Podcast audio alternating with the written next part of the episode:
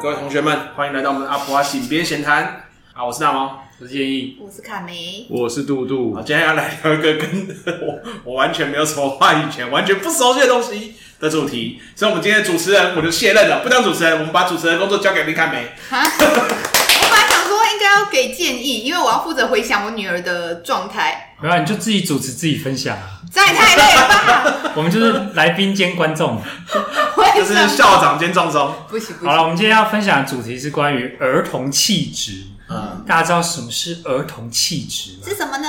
对，不是说你家的儿童很有气质，这样叫儿童气质哦。儿童气质到底是什么？我们请林凯梅老师为大家解释一下，我刚刚在想说儿童气质到底要怎么解释？到底怎么解释？不然我们从这个英文一直在吃老本，英文很好的为什么是我？杜杜跟大家讲，儿童气质翻成英文应该要叫什么？是不是 temper 之类的？我不确定要查，但蛮有可能是 temper。嗯，嗯， Temper 在英文的语语义里面，它是指什么事情？就是指某种你先天带来你个人的一种风格，一种对人事物的展现方式。哎、所以气质是先天养成，不是后天带来的。冰冻不是先天带来的，不是后天养成的。对，如果是以教养的角度来说，他们用“气质”这个词，他们指的确实是那些先天带来的部分。那所以好像是说人格啊好 personality、人格的话，就会有包含气质影响的部分，然后还有就是你身心理以外的那种社会养成啊，还有家家里的一些各种各样，还有遗传什么的。所以意思就是，如果我是个鸡巴人，是先天就决定了，我这辈子没有办法当不鸡巴的 人了。呃，没有，这个应该是你自己努力也有包含的东西。对，所以鸡巴人跟努力比较有关系，就是对不对气质的分类上没有激发这个项目。哦对对你那个已经是性 格了，啊，是气质好，对那对是后，天这是你的影响 personality，原来如此。对，你也贡献了一些。整个社我们会没有这么久整个社会也这个可能推也你吧。对对对。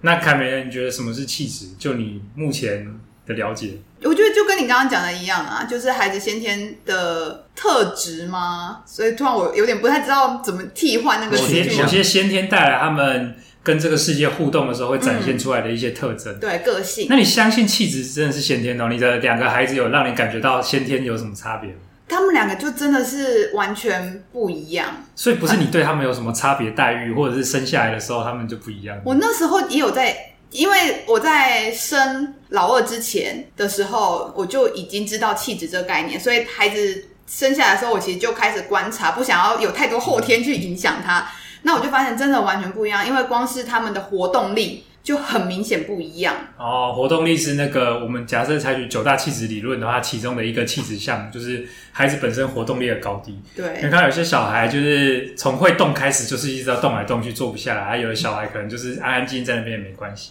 我那时候在他在我老二在我肚子里的时候，我就有很强的感 觉，肚子里就开始他会产动生吃动吃动吃动吃，因为我生老大的时候，我其实会一直要去摸他，说：“哎、他没有动一下。”然后就偶尔踢一下，不是很确定他在不是在。你你还在不在？就是知 Knock 道 knock，好可是这怕！样真的哎、其实每个就是胎动啊，真的是每个孩子都不一样，就是有些。就是之前我看过那妇产科医师分享，就是有些胎动的都没什么胎动的妈妈就会一直很担心孩子怎么了，然后一直动的小朋友，有些妈妈又会很痛苦，就觉得你可以不要一直动嘛。所以这真的是每个孩子在妈妈肚子里的状态都不一我样。妹的小孩好像就是属于会一直动的，会动到我妹孕妇时期还会生气，就是会 骂会骂人说你到底要干嘛？然后所以我是怀老二的时候，就会妹妹就会很明显就会踢，然后踢到我会觉得哎呦怎么会会觉得痛，对，然后会觉得好了，你不要再踢了，妈妈有点累了 这。个男生真的很难体会这种来自体内被揍的对啊感觉。从可体内能被大家有这个从体就是体外被揍过，但他没有从体内被揍过。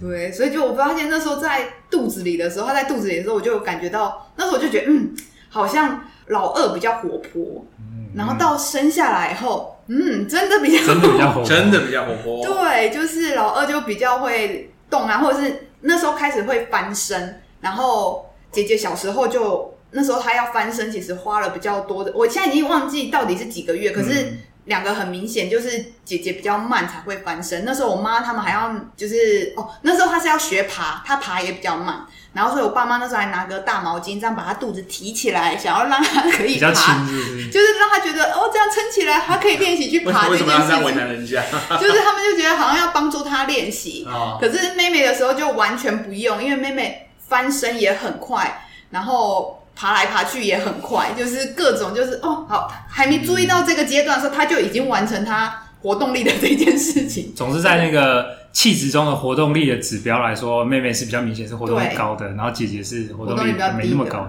对，哎，那各位你们自己有印象，你们童年有经过大人的反反应，说是活动力高还是低的小孩吗？我猜应该是高的吧，因为我好像有从类似婴儿车的地方，然后在他没注意的时候爬出来，摔到地上，然后嘴巴缝了好几针。我靠！这么吓人。我我觉得我好像也应该算是高的，因为我有很多从童年到我还没有记忆的年纪到有记忆的年纪，都有接受各种大人的指控，就是很皮，就是各种的，就是不要碰的东西也去碰，然后摸来摸去、跑来跑去、坐不下、坐不住的那种。嘟嘟那我应该好像也算是，因为我有那个乱爬然后受伤的这种、受伤了就这个妈妈有描述这段事情，但我没什么印象，因为可能太小了。然后我是屁股被钉子插到，然后 也是看超可怕听起来好的，痛哦，何必很 痛？因为我好像爬柜子吧，然后我摔的时候好像是连柜子的门一起坏了之类，然后钉子就插到屁股，哦就大概是这种对这种事件。哇，这个进入我们人生的那个考题当中是，到时候回顾人生的时候，呃，阿普阿哪位成员的屁股被钉子插过？另外活动力的部分啊，活动量的部分其实不只是指醒着的时候，其嗯实睡觉的时候其实也是一个去衡量活动量、活动力的部分。会不像会说梦话吗？呃，哎、不是，是你会不会在睡觉的时候一直转来转去跑嗯乱辗走转反侧，哦因为我妈位就置说，我小时候睡的时候，她说我跟我妹基本上能够躺好好的睡觉，可是我女儿，特别是老二。她整个睡觉是在一张，如果是睡在双人床上面，她是会一直滚滚滚，然后不知道到哪里去。像昨天晚上，我就会突然醒来，想说，等一下，我女儿嘞，不就见是了对，才知道说她整个睡到，因为姐姐本来已经睡在边边了，她又睡睡在姐姐的更边边，她就塞在旁边小缝。我说你到底是怎么过去哎、的？那它很适合戴那种有 GPS 定位的手表，欸你就可以看它为什么就是在家里旅游的轨迹迹，床上一个轨迹有，哦搞不好它是在作画。所以还是蛮强。所以我常常要把它想要把它放回婴儿床，就是因为它其实会一直在、一直在蠕动，然后在床上那样翻来翻去、滚来滚去。所以我跟它睡，我就觉得好痛苦，就是因为它嗯就啪，然后就会打到我这样子。这点我也是从小被抱怨到大，欸就只要有家家长是照顾，或者是有跟人一起睡的时候，都会说，就是我醒来的位置总是跟我入睡的位置是不一样的。 哦，而且我记得童年有个记忆是说，那个要睡觉的时候是会被家长用那个棉被裹起来之后再绑个绳子，就是绑在，就是，但太 是夸张了吧？但是据说最后也总是没有在棉被里，就是那个棉被会维持那个形状，但里面是然后空你在里面的。钻出来，对啊，所以就是奶油卷的概念，对啊，那看来活动力算蛮高的。就奶油热狗卷，然后它热狗不见了。哎、那我们说九大气质，那还有另外哪八大气质？我们让现在手上有词书的凯梅为大家介绍一下。好，第二个是规律性，大家应该就知道吧，就是有些人你的生活作息是很规律，早上几点起哦每来，到十点会自动失去意识，然后做可能事早上对六点会对自动起床的。对嗯，然后每隔四小时就自动肚子饿，哦，对，这叫规然后律性。喝奶都喝四百 CC。嗯，一 cc 都不多喝。嗯，那规律性的话，我觉得我们家两个女儿应该都算高规律性高的。对，我觉得都算规律性高，因为他们其实就是早上起床的时间大概都是七点左右，所以我们家小朋友不会有那，因为有些家长会说，哎、他们家小朋友假日可能就睡到，可能白平常上课日都叫不起来，嗯然后假日可能会睡超过九点这种状况。可是我们家女儿基本上七点左右就醒了，嗯，对，然后都很固定，然后吃饭。也蛮就是定时定量的，就固定时间吃饭啊，就不会突然胃口暴增，或不突太然会就吃很少。对，除非生病，对。嗯然后晚上睡觉时间也基本上很固定，就是我们家可以大概九点到九点半都会上床睡觉，嗯，对。所以我觉得我们家，那我觉得这件事情对我来说就很棒，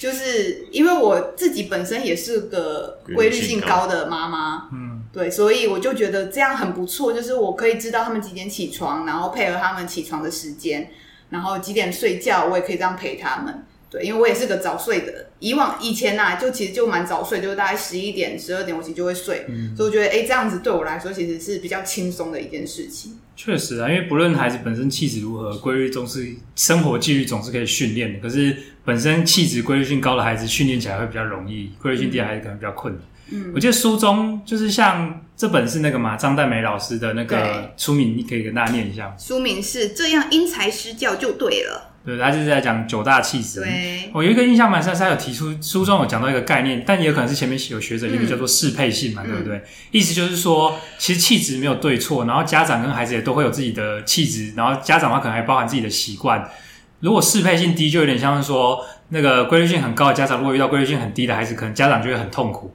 可是孩子的部分可能会很痛苦，然后相反过来，如果家长很规律性很低，但是孩子很有规律的话，孩子可能会很痛苦，就作息要配合家长调整。嗯，所以其实这个也是想提醒家长们，是说气质本身没有对错，然后有的时候你觉得孩子可能很不配合，其实也不一定是他想要怎么样，可是也许你们就是先天的适配性没有那么好的话，那作为就是无法斩断的亲子关系的双方，家长可能就要更有耐心的是怎么样适应孩子的气质，然后引导他。那规律性的部分呢，大家有没有什么想到？规律性我比较没有什么听到大人留下来的一些证词，说我规律性怎样。可是我有印象说，我好像有一个小时候的特征是，好像随时随地都在哦饿，就是随时都吃得下。然后好像听说会讲的头几个字词，扣除掉爸爸妈妈类似这种，好像是爱家，就是很早就会跟大大人说爱家爱家，哦，就是要吃这样子。对，哦然后爱家所以我在猜，以这个角度来切入，我的饮食部分的规律性可能没有很高，就是随时都可以吃。对啊，因为像我们家女儿其实也不太会要零食，就是他们基本上就是如果不特别有零食的诱惑，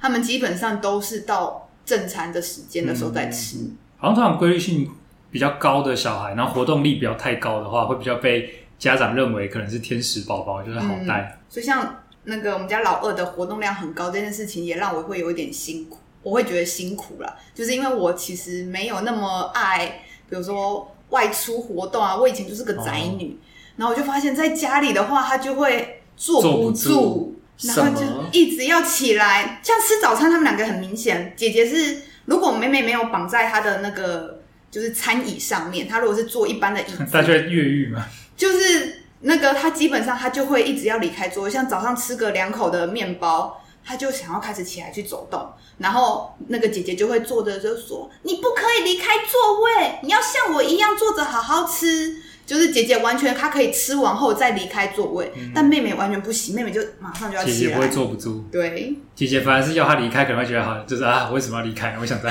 这。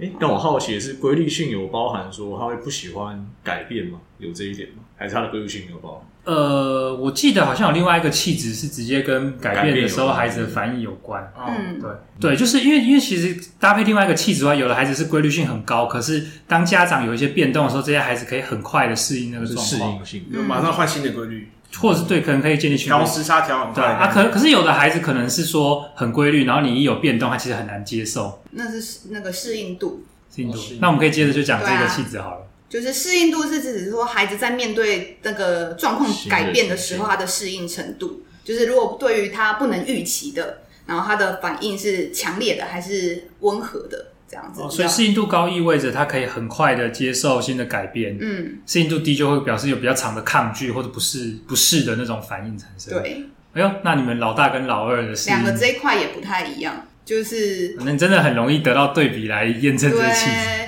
我们家姐姐就是会很需要时间，慢慢就是来对她都要慢慢来，就是她到一个新的环境，她其实都需要适应。就是你们看过她也知道啊，她只、嗯嗯嗯就是到一个新的环境，她就会非常的老啊人也是嘛，就是明明对见过好几次面，但每次都像是第一次见一样，对，第一次见到一面如她都初要，见。要热机这样。对她都要暖接人家，或者比如说我带她去参加一个活动，嗯，他就会非常的害害羞，然后躲在我后面，然后对，嗯那然这后妹妹蛮不一样的，就是对上次员工旅游的时候，其实 好像实体见面才不到两次吧，直接通冲过来撒娇，就直接抱过对来了。啊，对他就会马上去适适应这个环境。像后来他们不是发现你们房间有溜滑梯吗？对，也是妹妹直接冲进来，对，妹妹就会直接。进去，对啊，姐姐就基本上就会躲在后面，然后或者是我会提醒嗯说，哎、要先问一下阿姐他们可不，你可不可以进去房间什么的，对，所以嗯哎、这你讲到这个，我突然想到有一个另外一个活动力的证据是说，那个溜滑梯，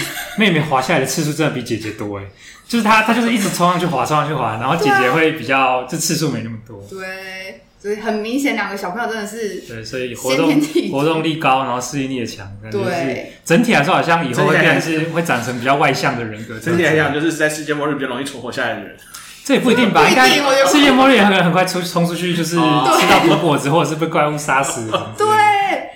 对他基本天上不怕地他不怕，他他都不怕。像那天家里有一只蜜蜂，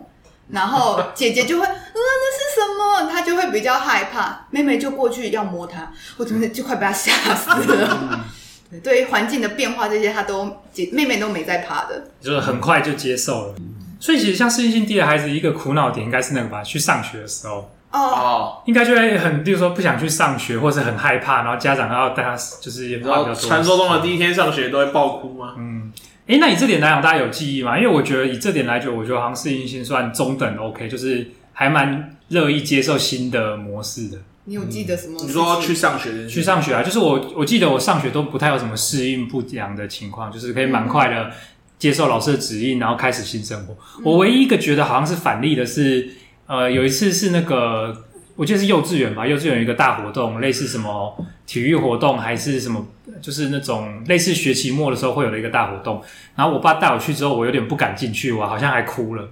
对，然后我爸就是也，然后我爸也不知道怎么带我进去，反正最最后好像还是有进去参与活动啊，就是亲子活动那种。嗯我觉得，但是现在想想，好像也只有这个记忆，所以有可能当天有什么别的让我害怕的理由也不一定。可是如果是去上学的话，其实从小学、幼稚园开始，我的记忆都是好像蛮快就可以融入在学校的生活。我自己是觉得我好像到新的环境也是会蛮需要一段适应期的。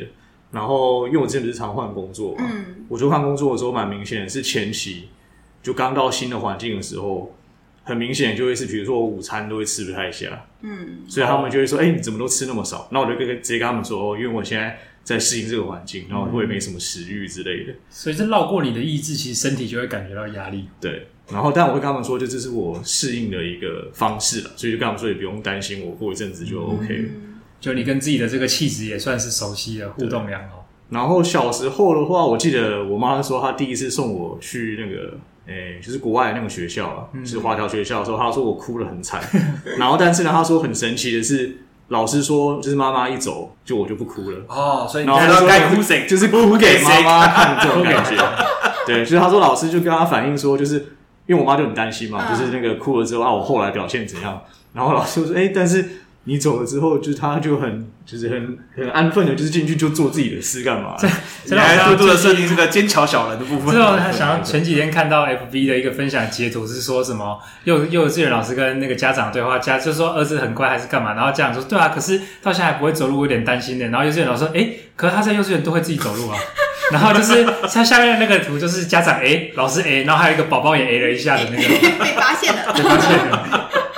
我女儿第一次去老，因为现在只有老大念书嗯嘛，然后姐姐去念书的时候，就是一开始我也会很担心她，只是你知道她的适应度就是偏低，所以她到一开始进去，她其实没有马上哭。然后等到下午的时候，我发现她她就忍不住了，因为她光是要在别人面前展现情绪这件 事情，努其力实压抑 中，对。然后她到下午的是吃饭的时候，她才哭了悲从悲从中来对，饭越吃越多，变成稀饭了。对，哦，因为那时候又加上老师在问他说：“你怎么不吃多一点？”我觉得这突然，因为他很压死骆驼对，的他就啪就哭了。对这适应性的一个展现，就是对，对于事情的压力转变，那我觉得另外一个很接近的就是趋避性。嗯我觉得他们两个的有些面向蛮接近，就是趋避性的话，就是孩子在面对新鲜的人事物的时候，第一个反应是拒绝，还是很快的接受。嗯，所以他们两个都是拒绝型的吗？没有啊，就是姐姐就是姐姐这样叫避，啊，对避那个是不是？趋就是趋离趋趋是前往嘛，对对对离避对是离开，对靠近或对啊，所以像妹那个姐姐面对你们的时候，基本上都是 B。 就会躲在我后面呐、然后比较害羞这样所以子。如果把趋避性跟适应性看，可能是这样嘛，就是有的孩子可能假设同一个呃不同两个孩子，他们都是趋的性质比较高，就是他们都对事物会有好奇，可是适应性低的孩子可能他好奇，可是他就是会展现出一些不良适应的反应，嗯是可能会哭或闹，然后会比较久的时间。例如说，可能都对学校生活有所好奇，都想去，可是嗯一方会比较适应不良，另外另外一方可能就是很快就融入了新的模式。嗯但是他们都可能展现的是比较属于区的那一面，就是会好奇。嗯但 B 的话听起来就是说会比较喜欢维持原状，喜对欢待在熟悉的环境，例如说你比起出门可能喜欢待在家里的。嗯，所以像姐姐她，比如说每次吃饭只要有新的菜色，她也很害怕，她会不敢去尝是试。新的菜菜，不要过来。对啊，她只要是第一次看到，她都会不想要。但是妹妹就是拿到你就放嘴巴，你就觉得 那这真的是趋避性的。啊对你生的两个是全部都极端相相异吗？也没有全部啦，像刚刚规规律律性啊性就蛮啊，他们对俩都蛮至接少还都还近，对对对，所以真的会有一些一样，有些不一样。那像妹妹的话，对你们，你看她第一次才跟大猫接触没多久，她就可以这样，就是趴在大猫的腿上那边，嗯就是就有点塞奶干嘛是的，塞奈界的这个天生好手，对。然后或者是大家有时候出去，比如说长辈会喜欢抱她，就不认识的长辈，然后第一次见啊，可能想抱她，姐姐从小都不可能，不可能做到这件事情。然后但妹妹都是这样，嗯好，那就人家抱。姐姐那嗯个害怕的表情，会觉得靠近她都像是做错了什么一 样。然后听起来很像就是这个妹妹好像随时可以被骗抱走，我觉得这就是，如果家里的小朋友是区的这一块的话，大真的要家适应性强，然后又是趋性强，就极有可能。对就是虽然现代应该比较不会有这种担忧，但是就是有点像拐带儿童的时候，他可能被拐带走之后，他也过得很好，没有要找爸爸妈妈了。对。我我本来没有要导到这个方向，只是因为那时候有一次是姐姐校庆，然后我嗯们带妹妹去学校，然后后来有同不知道同学家长就在开玩笑，反正就就想要跟妹妹玩嘛，然后就牵她，然后妹妹就给她牵，然后她就会拉着她走来走去，然后完全就是就是去没了，在怕那事，完全就是一副和乐 和乐融融的亲子景象，这是 Holy 了。对啊，然后像那个呃，另外一个就是呃，我老公的哥哥的小孩，这样子子嘛，然后他小时候也是，因为他也是比较是区这个类型的。我印象很深，有一次我们当时带小朋友去看花，赏花完以后，然后就有人想别的长辈就在跟那个侄子玩，然后后来就他们要上车，侄子就直接上车嘞，就跟着什他么们。鬼？上人家的车，对，直接上人家车，然后我们才赶快把他带下来。差一点。所以所以是认识长辈吧？不认识，还还是不认只识是的长在辈？走在路上，只是因为对方没 Oh 有真的要拐骗小孩只是那对方就说：“哎、他们要上车喽。啊然后因为就走到我们前面嘛，因为我们当时就知道他在跟小孩子玩，结果他嗯就跟上去了，对他不对。就跟着上车，然后我们吓死了，然后就想说：“哎、赶快带下来。”所以如果家里你们家宝宝宝贝是这个那个区的话，真的家长要特别小心，嗯对他可能不小心就跟着人家走了。这些可能也会展现在说，例如说家里，例如说第一次看到火的时候，会想要玩玩看，或者摸，哦还是嗯就会很害怕不敢碰。所以可能 B 的性质比较高的小孩，可能家长带起来安全的感觉比较高，可是区的孩子可能就要多注意。但好处是说，他可能就更有一种冒险犯难的精神，嗯这种特质在成长之后会引导他，就是可能可以有做出更多的冒险之类的尝试对啊嗯，那我们讲完四个了，那再来第五个呢是反应强度。反应强度，对，反应强度就是比如说像说话啊、哭头闹啊，戳一下然后开始哭这样嘛？就是这一类型的反应是你会表现的很就是强烈剧烈，你哭可能是哇哇简单大来声说，的是哭个浮闹，夸的孩子，还是还一个是朴素的内孩就子？敛是内敛的孩你子。是林黛玉的哭法还是那个？ 我也不知道林黛玉怎么哭。 嗯我想一下，我们家两个，因为我觉得他们好像没有反应强度，就是太强或太弱，没有太强或太弱就是他们虽然会哭闹，可是我觉得那个不会哭到惊天动地哦的那一种，因为有些孩子是你哭闹，邻居家可能都会听到，嗯，可是他们其实是没有那么。然后声嘶力竭，对对，对我觉得他就是们隔壁都开始要打那个家暴专线的那种。对， 有些家人然后这个有遇过，嗯就是隔壁邻居突然传来说：“哎，发生什么事？我要不要打电话 就很大声，会让大家会觉得很紧张。？”就是他就是哭到那个肺快掉出来的那种感觉啊，嗯哼，要把所有的力气给用尽。嗯，嗯嗯，那就是反应强度高。对，对，那防疫强度低就是啜泣嘛，反应强度可能有点像是这样，就是那个，例如说被针戳到了，还只是小小的，就是哀嚎一下，然后这嗯大人也不一定会发现，这种就是反应强度很低。嗯，所以反应强度低的孩子可能安全性会比较让大人担忧，但反应强度高高的孩子则是会让大人可能会烦很困躁扰。。嗯对吧、啊太例如说，敏你感就是带着孩子上火车或高铁，然后只是不小心他不爽一下，你就爆哭的话，你就有点紧张，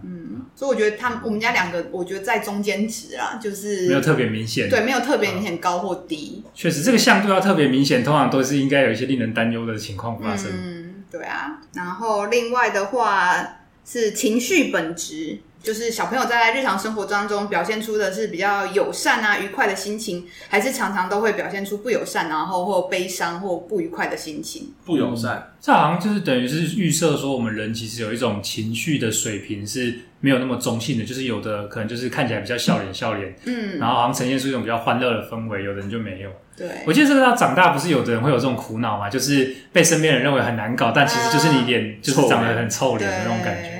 那、我们家两个的话，情绪本质我觉得都是比较笑脸，对，都是笑脸型的。就是你们看到她，其实就会觉得哦我们家两个女儿，除了姐姐比较害羞这一点，不然的话，她们其实就会常常微笑啊，然后撒娇啊，嗯，对，所以我觉得她们情绪本质都是比较，哎、我也忘记这算是高还是算偏正面还是偏对负，面？对我记得忘记她的好像那用个词写法是，但我那时候读到这里，我是有点困惑，因为我会好奇是说，一种是这个孩子心里面是没有特殊情绪起伏的，只是外观看起来是偏开心不开心这样的情绪本质，还是是说他真的内在也是感觉到比较偏快乐还是不快乐？那我其实那时候读的时候，我没有很得到比较明确具体的解答，所以这个也是我现在还是有点小疑惑的。哦，情绪本质正向或负向啊，嗯，正向或负向，对。嗯怎么判定正向或负向？他这边老师在书里面也有提供一些测量，那他其实也有提供给父母篇，所以如果你是情绪本质比较正向的是，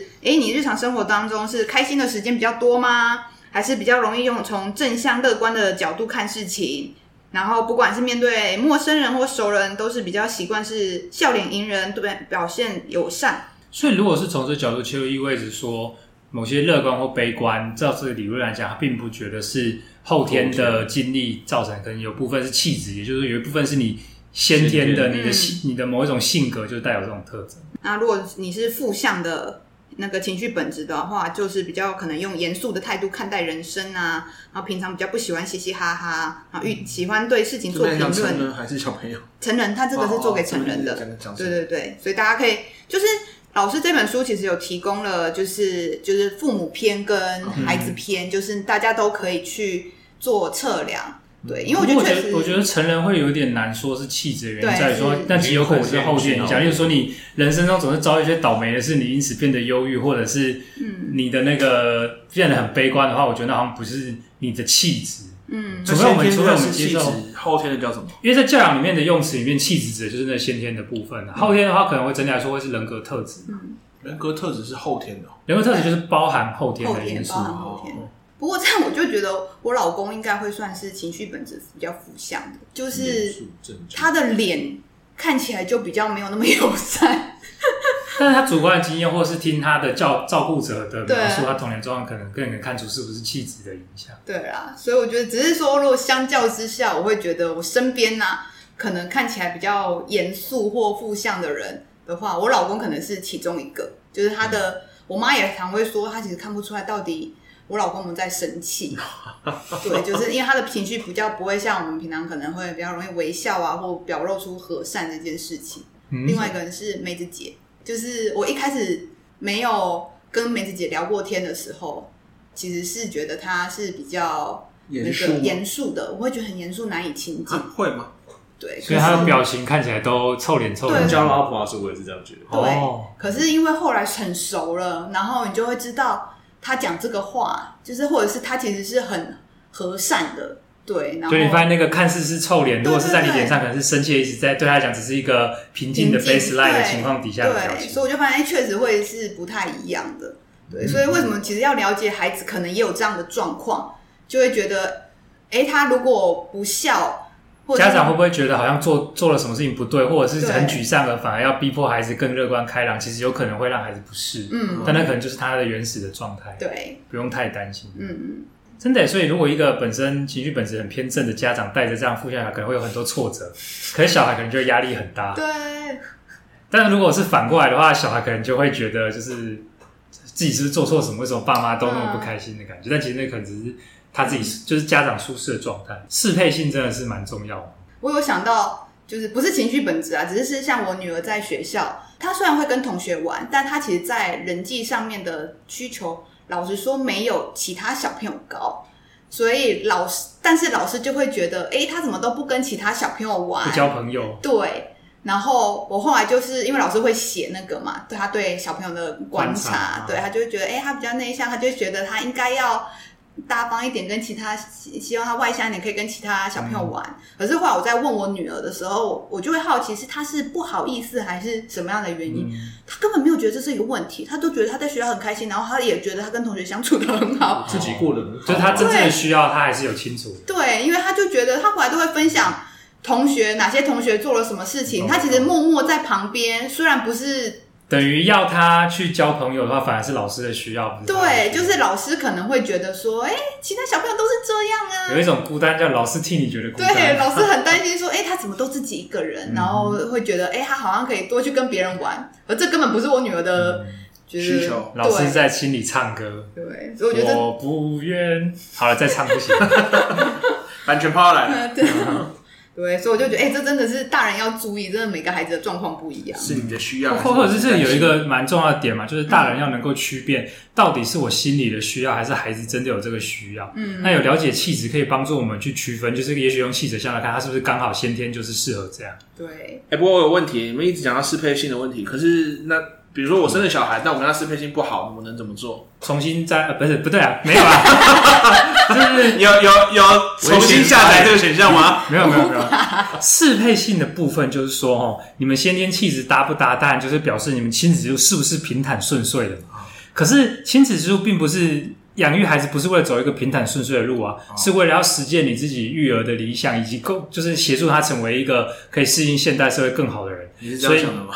我是我是这样想，我是分享我的观点，所以我意思是说，适配性不好怎么办？那就是了解的情况底下去克服这些困难，然后跟着孩子一起一起过你们想要过的生活。所以意思就是，如果你发现自己适配性不好，就认了吧。我举一个例子嘛，例如说，假设是规律性的问题好了，如果是我的话，假设例如说我跟孩子的规律性落差很大，那我就会想的是，对孩子来讲，健康成长的最低限度的规律性在哪里？那它是低于这个还是高于这个？那如果它是高于这个的话，我可能就要我就觉得我是成人，我能调整我自己 OK 我就配合孩子。而如果它是低于这个的话，我就想，如果对他的健康没有什么伤害，那就放他去。但是我自己觉得他没有搭配我作息的部分，我可能就要在他长大一点跟他沟通，或者是稍微的配合他。所以我的角度是，孩子太小的时候就尽量配合他，长大的时候就彼彼此渐渐磨出一个不太彼此要干涉到很深，但是都是我们有照顾他、协助他成长，然后各自可以过得好的一个程度。看讲那段，突然我想到朋友说，好像说儿他儿子有时候会有一件别人的事情，啊，对于还小，他也不懂嘛，对不对？或者是什么常常半夜会起来吵你，然后干嘛的？他说我先都记在账上，等他长大了要还再把它讨回来。呃所以现在这个这还是有一个睡眠规律性比较低的特征吧。嗯，然后说现在骂他，他听不懂。可是对啊，你看，如果是为了这个他的规律性而骂他，是有点不公平，因为这可能就是他气质影他响，不懂啊就会这么做。但是确实可以引导他嘛。如果你真的醒来了，可以去做什么事，就不用家长还记个账，但是孩子又可以不用太有压力的睡觉。所以我觉得我自己觉得适配性的重呃重要在于，或者气质重要在于，我要更了解这个孩子，才能够因做出因应的措施。嗯不然你一直用你想要，因为其实家长常常做出来的教养策略就是我想要怎样被对待，那我就怎样对孩子。可是就发现其实你这的个精孩子神 OK，但是不够细致啊。对，就是哎、诶其实孩子跟你需要不一样。 OK 对，所以我觉得，比如说像活动力比较，比如说孩子的活动力比较高，你的活动力比较低，那我觉得或许你会需要，比如说多带他出去，或是你要寻求其他的协助。比如说，哎、你带他去，比如说某些场所是，哎、你可以休息，那他可以在旁边玩，就那种室内游乐场，嗯嗯疯，对，然后让家长可以在旁边休息，然后他可以去放电。但如果你一直把他都放在家里，那孩子就很痛苦啊，因为他就会觉得这我可能就有点像是明明养了一只狗，你去把它当猫来养的那种状态，有点像。所以只是我觉得适配性低的亲子确实会比较辛辛苦苦，需要做一些不同的尝试来改变，就对啊是但孩子不能重生一个啦。但是像伴侣，如果适配性低，就直接找另外一个算了。竟然讲 到这个这个程度，另一个危险发言。没有啊，所以我意思是说，因为亲子就是一个斩不断的锁链嘛，所以我觉得它是一个人生的考验是。如果我们是在找伴侣的时候发现适配性低，我们完全可以回避这个议题，就是不用考虑适适配性如何去磨合。嗯，但是如果是孩子的话，可能家长真的就得把它当成一个人生的考验，对吧、不过你这样讲到伴侣的适配性，我觉得也是一个蛮重要的提醒呢、欸因为有些伴侣虽然他们两个愿意在一起，可是不断的吵架，然后可能生活嗯上作息不一样，不断的争吵。那我觉得其实他们有可能只是他们就是适配性上面比较低，但不代表他们彼此不爱，嗯只对啊是他们会确实需要花很多时间去磨合彼此的生活作息啊，是否要配合对方，还是有些人可能会选择，哎、我们适配性太低，我不想要花这么多力气去磨合，然后我就会选择分开。嗯，其实都可能是对的选择，对啊，只是如果没有这种适配性的概念，可能就会不知道为什么的很受折磨。但有这个概念，至少知道原因在嗯哪里。那我们还有几个气质还没介还绍，有三个，然后接下来是坚持度。就是孩子的活坚动，比如说像是阅读啊、做功课啊等等，然后不会因为遇到任何的困难阻碍的时候就中断的程度。半途而废。对，说到坚持度，我是觉得它跟适应性听起来好像有某种，假设有某些本质其实是相连通的，会影响吧，不知道有没有相关性。嗯但坚持度，我就想到坚持度高的孩子有时候可能会被认为很固执、嗯很拗。哦，他也要做嗯完每对啊件事情。对对对，像我小时候好像就有类似这样的特征，是说有自己的一些仪式性，然后如果大人没有照这个规律的话，就会其实好像替代方案也可以，但就是不能接受，就是一定要这样。嗯我觉得这个好像就是一种坚持度的展现。我觉得我女儿的话，妹妹现在我觉得还没有那么的明显，或者是我觉得妹妹可能在中间值不是特别强，但我觉得姐姐在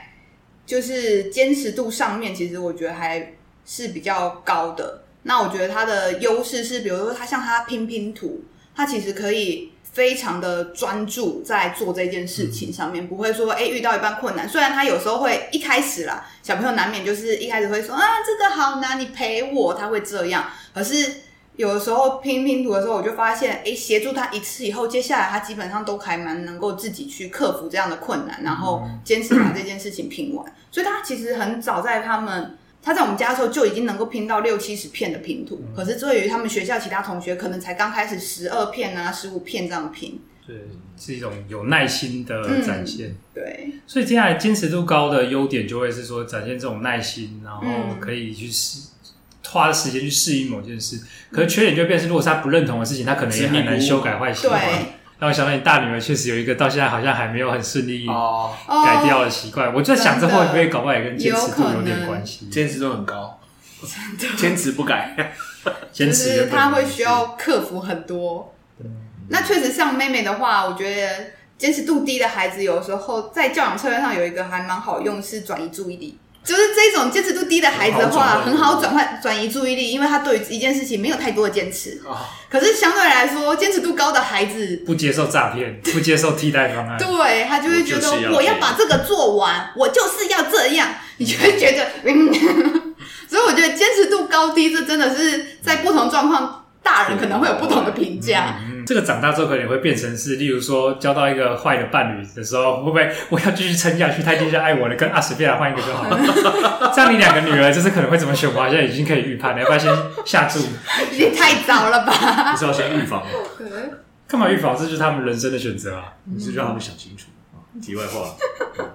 对，我们这边看出了杜杜跟建议教养方向的不太一样。大家可以多做尝试啊。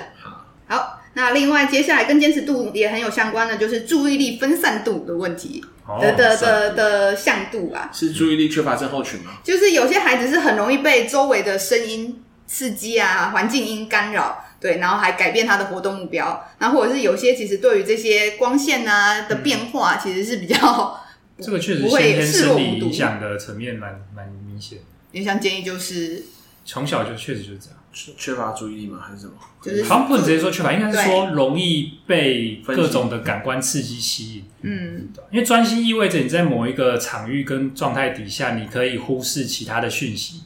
但是像我的情况就会是所有的讯息都会同时步接收同时进来，对啊吧、嗯那就有可能，如果再加上坚持度低的话，就很容易一下做这个，一下做那个。但听起来这样好像也不一定是坏事啊，因为就是在进入一个新的场域的时候，你能够更快的去收到这边对所啊有的资讯。应该说是不是坏事？很多事情其实是跟社会有关的、嗯因为其实我其实就我的理解，我觉得这种特征它是有演化上的基础，是你可以想象原始的人类社群如果有少量这样的人，他们很适合担任警卫，警卫，对吧？可是是哦现在的社会，其实人类就已经是整个环境中的霸我们现在已经不需要你了，对吧？嗯，不被需要，逐渐要被淘汰了。被淘汰的人种。因为像我记得以前就是，呃，我以前在机构工作的时候，然后因因为大家的座位就可以想象一般的人的办公室啊，就是大家的座位都是紧邻，嗯然后那个你说会一直这样，嗯嗯，不是不是那个不不是那那个个紧紧邻邻，吗就是哦是紧操烦死了 close，very close。又讲谐音 梗，没有啊，他是真的以为是不哦想，哦，是真的有一个警铃啊！我以为你们有安装这种东西吗？没有，然谁后叫你嗯嗯不分？好，再讲他揍人，你先 哎讲。检讨被害人可恶。我们好，我们装的不是警铃，我们装的是电话。啊， 就是那时候就会发现，像我们当时候是社工嘛，在办公室要打记录。我其实是一是一个很能够专心的人，就是我可以了不不起受，哦就是我觉得在完成记录上这件事情，我觉得蛮了不起的，因为很多同事没办法完成记录，就是因为我脑中已经浮现某些人的脸了。就有些人你就会发现他没办法在上班的时候打记录，是因为旁边有人在讲电话，嗯，然后或是旁边同事在聊天，有些人就会，特别是越小声的声音，你就越会想要注意听。对，然后就会有些人会很容易分心，所以我们那时候就有些同事他会宁可晚上留下来打记录，是因为他觉得全部都安静，也没有电话，他才能够专心。嗯对，但是有些人就是像我，就是可以，哎，我可以自己专注在我的我爱目自己标的世上面，界然后对屏蔽掉那些声音。对，厉害厉害，这我真的不行。不过你刚刚讲那个小小声，我其实后来就用在我的上课技巧，就是我在带课程的时候，如果同学很吵，我从来不都不大声吼他。我对于逆向操作是用刚刚那种俄语声音讲话，他们真的觉得自己安静。我觉得人有一种为了听清楚。的那种感觉。学人类的犯贱心理，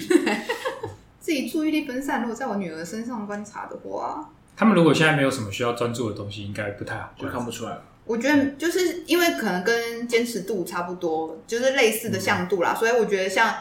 姐姐就比较不容易那个分心，但那个妹妹就比较容易分心。嗯然后她其实很容易听到说，哎、狗狗，外面有狗狗的声音、哦或者什么声音，她对就会很敏那天感。开会的时候，所以他也蜜蜂提到警报蜜蜂 蜜公蜂情报真的而且他坚持度很高哎、就是很喊讲，超久我完全看得出来完全没有要放过一只哎，蜜蜂。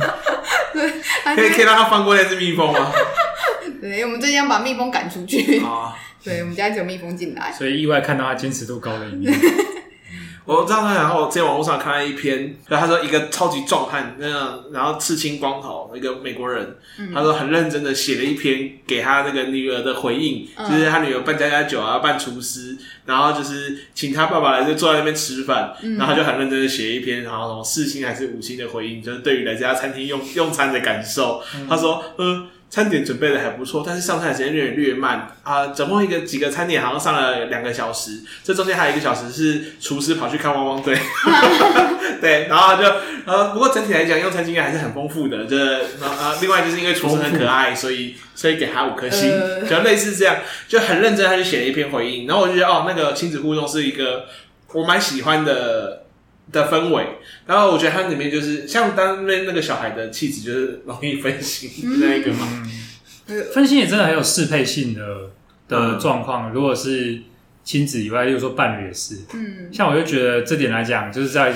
伴侣相处的时候，很常被抱怨，就是我其实太容易分心了。对啊，就是没有没有想要惹他生气或干嘛的时候，纯粹就是一个外面的铃声或干嘛的，或者是就是无意识的手机拿起来晃一下看一眼这样子，嗯，就所以会就就会被我我电们到等一下考虑一下要飞不起要来谐音。但我也好奇的是，是历任都有在抗议这件事情，还没有没是有没有，所以我说适配性的点是说，啊对于某些可能分析程度也很高的伴侣，他就会自己也可以分析接受就彼就此对都了能接受， ？OK，对吧、或者是没那么爱的伴侣，可能单纯就不 care 你是什么状态。但总归来讲，就是适配性没有那么高的情况底下，就是一方很专注，一方没那么专注的时候，很专注的方可能就会觉得你是不是不爱我，你是不是没有重视我？但其实没有，就只是啊，我就这样很舒服啊，就是分下来分进去，我觉得很 OK。因为《人选之人》不是有这个桥段嘛，就是那个副主任，他不是常常要跟他老婆讲话的时候，哦他就会分析，他有超多的分心的状态。那的确他都在忙。那其实这件事情让、嗯就是在讲情侣适配性，他们就是应该算是蛮差的那个版对本啊。不过我觉得他那个看不出来是不是因为气质，还是因为工作习惯。嗯因为气质的特征是，就算工作以外，然后舒服放松的时候，其实会展现出来的话，嗯那就比较是气质。像我的话，我就有跟我女朋友解释过是，我放松的时候，我真的就反会比较不专注的原因，是因为我就没有花力气去维持一种社交的礼仪或者是专注的任务啊。我说我可以做到，可对我俩会有点压力。然后我讲的时候，她就比较理解，因为她也不希望我是太以一种工作会有压力的状态跟她相处。哦，你要以在交往的状态是在工作， 交往是一种工作。我是有很认真跟他讲啊，就是我做得到，前提是我把它视为是一个任务，所以我会为了 OK 不造成别人的困扰而努力做。可是如果你真的说我一个放松的状态的话，我放松真的就是各种分析，而且我自己不介意分析，因为对我来讲就没有什么目的性是一定要当下要达成的。我记得像你啊，还有之前的工作伙伴，有些会抖脚，然后那时候后来了解后才会知道，说原来抖脚其实也是一个分心的一个。我觉得那个活动力比较有关啊，就是那其实是一种肢体活动的需求，哦所以如果不这么做的话，我们要消耗额外的专注力去控制肢体不要这么做。嗯哼可是确实以这个社会普遍的的道德观点或价值来看的话，是很不利的。嗯像从小到大，从长辈到平辈都有被抱怨过，难懂长辈的抱怨就是说。装不庄重不好看嘛。嗯平辈抱怨是以前，例如说在补习班的时候，会不自觉开始抖的时候，就会被隔壁的同学就是臭脸直接骂说会不不要要撞抖桌，子因为影响到他们这桌样子。啊这对吧是影响。我是觉得有点遗憾啊，因为我同意说不要干扰别人比较好，可是就直接被这样对待，我其实也觉得有点无辜，就是不是恶恶意的。可是我会认为有点可惜的点，就是你从来没有这种需求跟经验的，你根本就不会体会到这种需求，你只会觉得别人在恶搞，别人就是态度很不庄重，对吧？我觉得记得这是一种先天上的不理解。我记得中间我好像其实有看到一些新的报道，也在讲说，其实抖脚反而对健康有益， 好像是促进血液循环还是什么东西， 就是有听看起来蛮到有一些说服力的。就是蛮有说服力 的、啊，看我过讲讲超有道理的、啊，因为所谓南斗，所以你不要倒脚南斗球女斗，现在都是只是讲，就以前的权力者看的不爽而已嘛，就是讲简单一或点就是者这样，说以前掌权者都是活动力低的人， 也是啊，有可能，因为活动力高的上战场都死了。嗯，可以这么，也许是哦。好，各位同学们要回来一下，因为已经 OK 十八分竟钟然了。今天竟然默默的就录这么久，嗯哦杜杜的那个坚持度好高，我刚刚本来后面坚还想持一小说时之内结束，时间会不会不够？坚持度高，而且那个分析向度低。好，好啦，最后一项啦，就是反应欲，就是反应欲对，这是嗯很专业的词哦，欲阈望是的阈欲值吗嗯的阈值的阈，就是一个门在里面一个或。嗯阈通常这个词表示的是一哦个关键值、关键数临值，界过了这值个数值，对临界值过了这个数值就会有不同的反应，这样子。这不是不是反应法、啊，不那是念阀欲门的对阀，那个是它念欲啊欲，那个是念欲啊对，它我门里面是一我中文不个好一个货，所以它就是指说外在的物理刺激啊，比如说灯光要有多强才会引发你的反应。敏嗯感用白话来讲就是敏感程度就了，就是敏感很低的，连开灯都没发现，灯开了这样。对。程度，啊，敏感程度很高的，可能就只是这个外面的窗户有点反光，他瞬间觉得亮了，这样。啊对，嗯，反应力跟反应强度并在一起看，就是整体的人就是怎么样感觉外在的刺激，然后做出反应。所以它是包含像我们刚刚是以亮度，就是以视觉嘛，所以其实也有可能是对声音，有可能是对触觉，各种种嗯例如说味道什么东西。对啊，对啊，对啊，嗯嗯，有些人会就会说，哎、这边有一个奇怪味道，可是其实我们根本闻不出来。对啊。所以广义来讲，就是可以以敏感程度来理解。嗯我我曾经有一次搭客运的时候，竟然被司机说那个你的耳机可不可以先关掉，他听得到我耳机的声音，我就觉得我我都戴耳机了，你你到底想怎样？ 但我确实我也听得到，啊，是啊，对，哦就就表示是你可能这放的是以嗯对别人来讲是蛮大声的音量。呃呃，应该说我应该说我这一件事情对我来说，就是我也是反应欲是比较这样算低的，高敏感，敏感的话是高对敏高敏感的，就是我其实只要一点点声音我就听得到，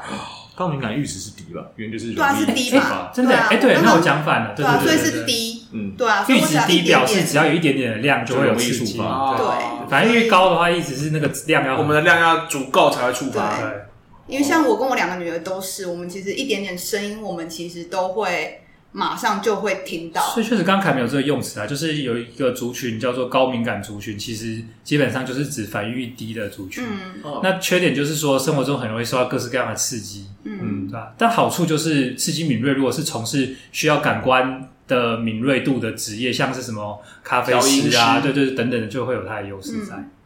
所以像我女儿她们，我女两个女儿也都是对于味道也是很敏锐的，尤其我大女儿，她其实会一点点味道，她就会说这个好臭哦，对，或者是 这个是反应强度高这，是反应强，反应力，低外加反应强度高，加起来就是反反应应。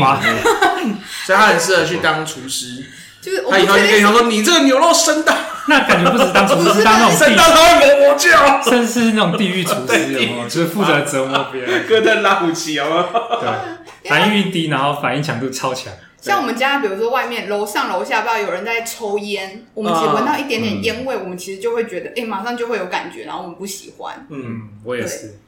我觉得我好像也是感官的那个反应很低。我记得你有一次更明显是那个，当时我们的办公室对面有那个、哦，高频的噪音。对高频的噪音，然后你是非常的敏没有，感，所以你看，这是我的反应力低，在外加那个分心的程度高的时候，就有特点，就是很容易侦测到这种小杂讯。嗯，我还为此打电话去给对中华电交买，说他们都没查，对他，们都没甚至没发现，是我讲了之后，他们很认真听，他们要认真听哦，他们才会发现。可是我确实对于那种音频其实是蛮敏感的。我好像是小时候就是有导师跟我妈反映了，就是她说我有一次是小学的时候吧，然后就是礼拜那时候礼拜六要有那种半天的课，然后我们会办园游会嘛，